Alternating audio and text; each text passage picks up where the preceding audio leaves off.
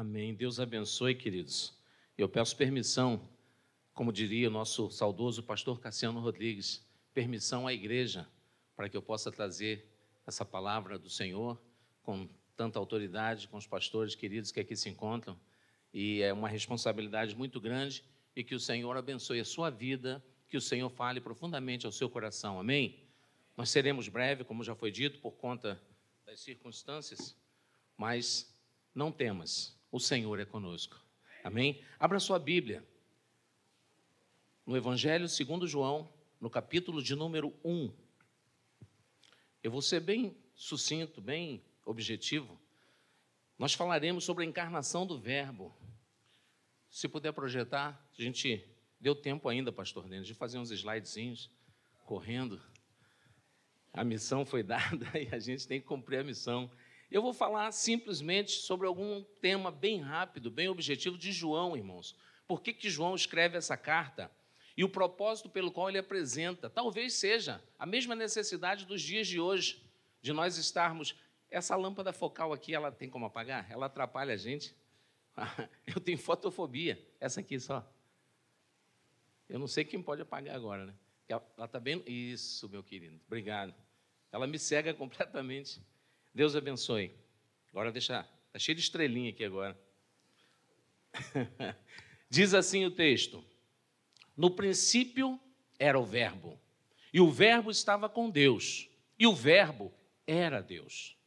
Ele estava no princípio com Deus, todas as coisas foram feitas por ele, e sem ele, nada do que foi feito se fez.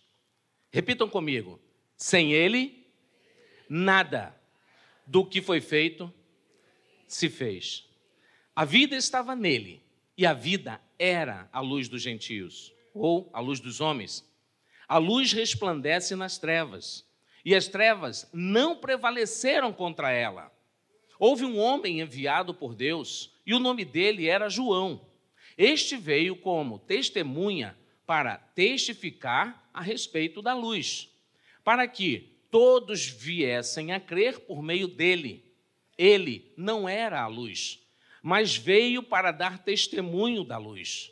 A verdadeira luz que, vinda ao mundo, ilumina toda a humanidade.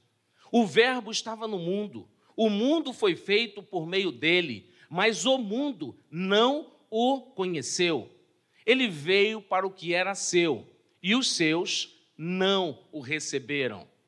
Mas esse mais é incrível, irmãos. Fala comigo assim, mais. Mais uma vez, mais. A todos quantos o receberam, deu-lhes o poder de serem feitos filhos de Deus. A saber, aos que creem no seu nome, os quais não nasceram do sangue, nem da vontade da carne, nem da vontade do homem, mas nasceram da vontade de Deus. E o Verbo se fez carne, habitou entre nós, cheio de graça, de verdade. E vimos a sua glória, glória como da unigênito do Pai. Glória como do unigênito do Pai. Amém? Curve sua cabeça, feche seus olhos, vamos fazer mais uma oração, Senhor.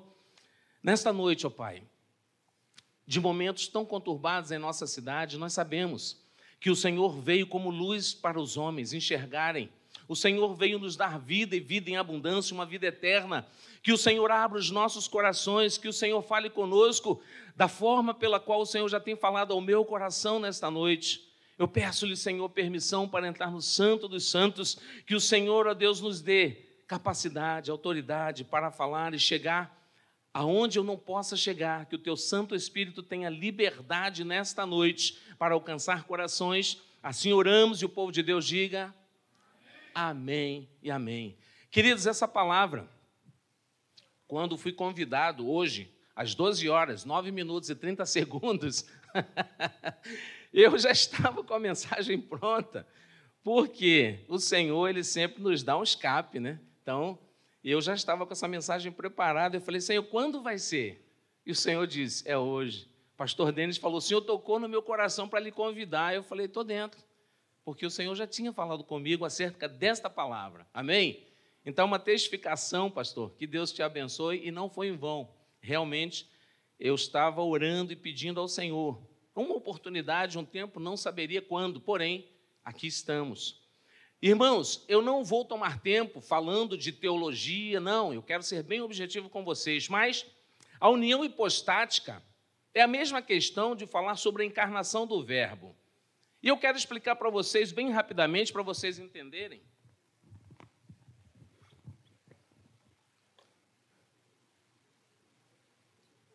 A boca seca muito. Para vocês entenderem o que João estava falando já no primeiro século acerca de um assunto tão importante. O que é a união, hipostática, a encarnação do Verbo? Passa o segundo slide, querido. Eu quero ser bem didático. A união hipostática é a união da natureza divina e da natureza humana na pessoa de Cristo. O homem precisava entender uma coisa muito importante. O homem estava morto nos seus delitos e pecados, não havia condição da humanidade se reconciliar novamente com Deus, possibilidade alguma. Então o próprio Deus, ele não tinha plano B, plano C, não, ele tinha um plano perfeito. Amém? O plano de Deus é perfeito. Ele simplesmente fala: "Eu estarei indo para resgatar a humanidade". A união hipostática é exatamente isso. A virgem conceberá e dará um filho, e o Espírito Santo coloca a semente no útero de Maria e ela engravida. E de uma forma sobrenatural nasce o Salvador da humanidade. O Verbo se fez carne, como diz João, e ele habita entre nós. Ele estava no princípio com Deus. Todas as coisas foram feitas por ele, e sem ele nada do que foi feito se fez. O próprio Deus se encarna, nasce cresce, se desenvolve, prega a sua palavra a partir dos 30 anos e ele começa a desenvolver o seu ministério, mostrando que ele era o único que podia nos resgatar novamente para nos reconciliar com Deus. Nessa união, os homens daquela época, no primeiro século, não entendiam como pode o filho do carpinteiro operar milagres, maravilhas extraordinárias, porque eles não entendiam que essa união era substancial, o divino não poderia se separar do humano, o humano não poderia separar-se do divino. Por isso, o Senhor Jesus Cristo operou feitos maravilhosos, sendo Deus homem encarnado. Ele curou, ele fez milagres, ele fez maravilhas e continua fazendo até os dias de hoje. Nessa união, queridos, que é muito importante a gente compreender, existia um grupo de hereges chamado gnósticos, aonde eles diziam não pode o divino habitar num corpo impuro, carnal, não pode, não tem condição. E eles criam em uma situação tão fantasiosa ao ponto de renegar o próprio soberano. Jesus foi hostilizado de várias formas, porque eles não acreditavam que o próprio Deus estava com eles, habitando no meio deles, e foi por isso que muitos feitos Jesus deixou de fazê-lo porque a incredulidade chegou no coração dos homens. Esse é o ponto introdutório. A união hipostática é a união da natureza divina com o homem, Cristo Jesus, o próprio Deus encarnado. E a hipótese do grego quer dizer a existência substancial na pessoa de Cristo, não tem como você dissociar, separar o Deus do homem. Não tem como você separar. Eu não vou dar aula de teologia, não vou explicar isso agora, que é complexo. Você pode assistir uma aula gratuitamente no IBM, às segundas-feiras. Eu estou dando Cristologia. Apareça lá. Amém? No concílio de Calcedônia, em 451, foi decidida essa questão. Passa para gente. Vamos falar um pouquinho dela. O concílio de Calcedônia, ele se empenhou em promulgar uma cristologia que se harmonizasse com a Bíblia. E o concílio estabeleceu que Cristo era completo em sua divindade, completo em sua humanidade, verdadeiramente Deus, verdadeiramente homem, tendo duas naturezas, sem confusão, sem mudança, sem divisão, sem separação, sem encar na encarnação, estas duas naturezas reuniram-se harmoniosamente numa pessoa com uma só essência. Amém? Foi definido, decidido, não tem mais como contestar. Passa o terceiro slide, por favor, querido. Está dando para enxergar bem daqui hoje. A partir desse momento, do 1 ao 3, João está rebatendo um pensamento gnóstico, como eu disse, que defendia a inexistência divina da pessoa de Cristo. Aí eu quero ser bem didático aqui. Naquele primeiro século, a situação já andava muito complexa. Por quê? João vem mostrando através da própria encarnação do Verbo que ele estava desde o princípio.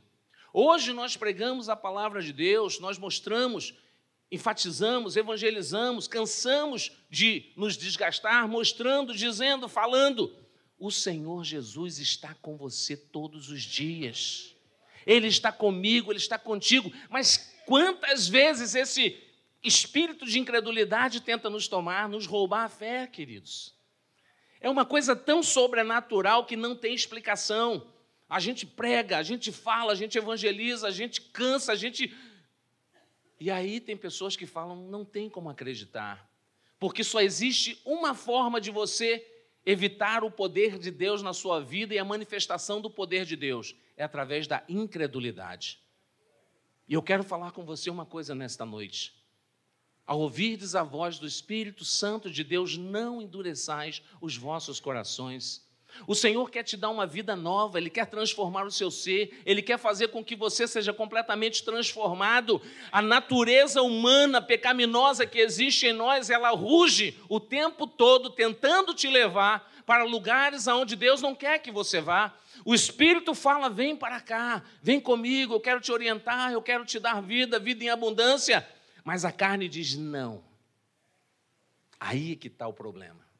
Nós precisamos mortificar os feitos da carne, como oração, jejum, consagração, vindo para a igreja, buscando a palavra do Senhor. A única forma que nós temos é ter comunhão direta com Deus através da Sua palavra. Amém? Pode passar. Do 1 ao 4, capítulo 1, versículo 4, ele vai dizer o seguinte: a vida estava nele e a vida era a luz dos homens. Olha que interessante. A vida estava nele. Que vida é esta que João está falando? Vamos lá, em João 3,16, é só abrir aí, pular duas folhinhas. João 3,16 vai dizer o seguinte: olha que interessante. O que, que João está querendo mostrar para aquele povo naquela época? Porque Deus amou o mundo de tal maneira que deu seu Filho unigênito, para que todo aquele que nele crê não pereça, mas tenha a vida eterna. Quem pode dar glória a Deus por isso? João está falando no capítulo 1, meus irmãos, acerca de um assunto muito importante para aquele povo que estava ouvindo a palavra naquele momento. A vida estava nele, ele é a própria eternidade, ele é o Deus encarnado, aquele que habita de gerações em gerações, aquele que criou todas as coisas. Tudo foi feito nele, por ele, para ele, e sem ele, nada do que foi feito se fez. Quem pode dar um glória a Deus bem forte aí? Queridos, nós estamos vivendo numa geração em que a presença de Deus, o poder de Deus, ele continua sendo extraordinário. Basta que você o busque. Busca-me enquanto você pode achar. Os dias são maus por conta de circunstâncias. A cidade fecha, tudo para. O homem entra em pânico, o colapso entra por causa de uma circunstância, mas por causa da morte de um homem, ele mudou toda a natureza da humanidade. Jesus Cristo morreu, ressuscitou, foi sepultado, ressuscitou e está sentado à destra de Deus Pai. Isso faz toda a diferença para as nossas vidas. Sem querer fazer analogia nenhuma sobre a circunstância que nós estamos vivendo, e eu não vou entrar nesse detalhe, não convém. Quando Jesus morre, é sepultado e é mencionado: Jesus morreu, foi sepultado, ressuscitou e subiu, está à destra de Deus Pai. Sabe por quê que ele foi sepultado? O ensino daquela época dizia: não pode o divino habitar num corpo humano, porque o puro não pode habitar num, num corpo pecaminoso. João, ele vai dizer exatamente isso. Ele morreu, ele foi sepultado, porque fantasma não é sepultado. Mas o homem que habitou, o próprio Deus, que teve a sua encarnação, ele se fez homem, e o próprio divino experimenta a morte para que nós estejamos com ele na sua ressurreição. Aleluia, você pode dar um glória a Deus, queridos. Por isso que João falou, ele foi sepultado, mas ressuscitou ao terceiro dia. O nosso Deus não está morto. Nós vivemos para Ele, nós respiramos por Ele, nós somos dele. Por isso nós estamos aqui nesta noite, meus irmãos. Porque o Senhor, Ele tem algo maravilhoso para você. Amém? Vamos avançar. Agora nós vamos para o slide do 5 ao 9. A luz resplandece nas trevas, e as trevas não prevaleceram contra a luz. Olha que interessante, Jesus trouxe a revelação da natureza e da vontade de Deus. Quando ele diz a luz resplandece nas trevas, lá no Salmo 36, 9, quem pode abrir pra, rapidamente o Salmo 36, 9, olha o que, que ele vai dizer. Salmo de número 36, versículo 9. Eu tinha já separado, mas colou a minha página aqui.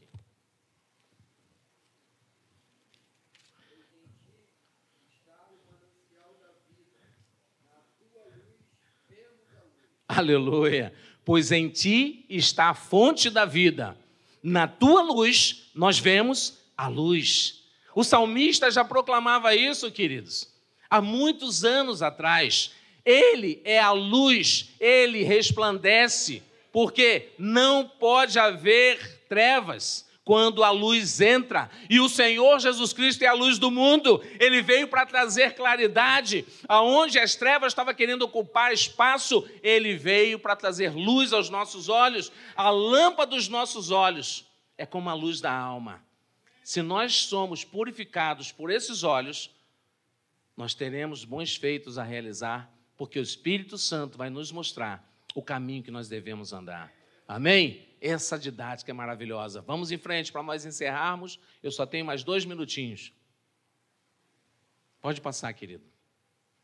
A presença do Verbo trouxe para alguns dúvidas e rejeição. Não por não reconhecerem o verdadeiro Deus encarnado.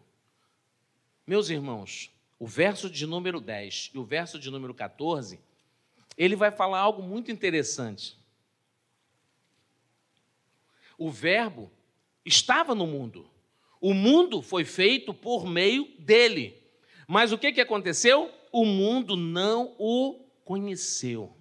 Por que, que o mundo não conheceu?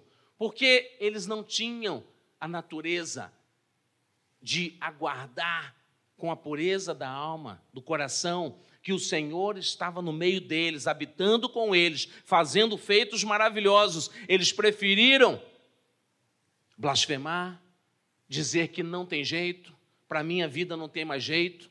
Todas as vezes, queridos, que nós falamos não tem mais jeito, nós queremos dizer: Deus não pode fazer. Compreende isso? Não tem mais jeito para essa enfermidade, não tem mais jeito para esse problema, não tem mais jeito. Você está dizendo, Deus não tem poder para realizar esses feitos. Mas eu quero te dizer uma coisa: o Senhor, Ele é poderoso para fazer infinitamente mais daquilo que pedimos e daquilo que nós pensamos, porque o seu poder se aperfeiçoa onde? Na tua fraqueza. É na tua fraqueza que esse poder será renovado. E para encerrar,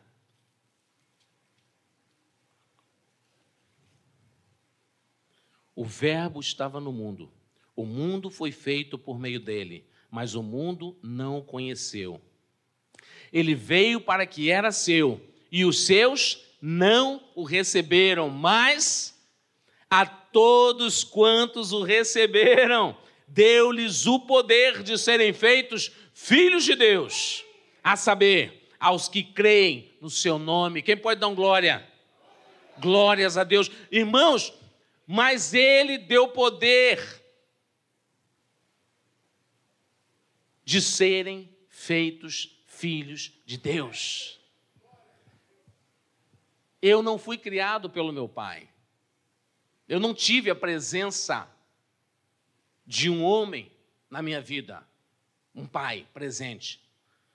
E eu posso te dizer uma coisa: quando eu aceitei o Senhor Jesus Cristo, eu ganhei um Pai, um Senhor, um Salvador, um protetor, um Paráclito, eu ganhei tudo aquilo que eu precisava e eu comecei a entender que nós herdamos a filiação através da fé em Cristo Jesus. Quando você aceita o Senhor e Salvador Jesus Cristo, você agora se torna não mais criatura, você agora é filho de Deus. Quem pode dar um glória?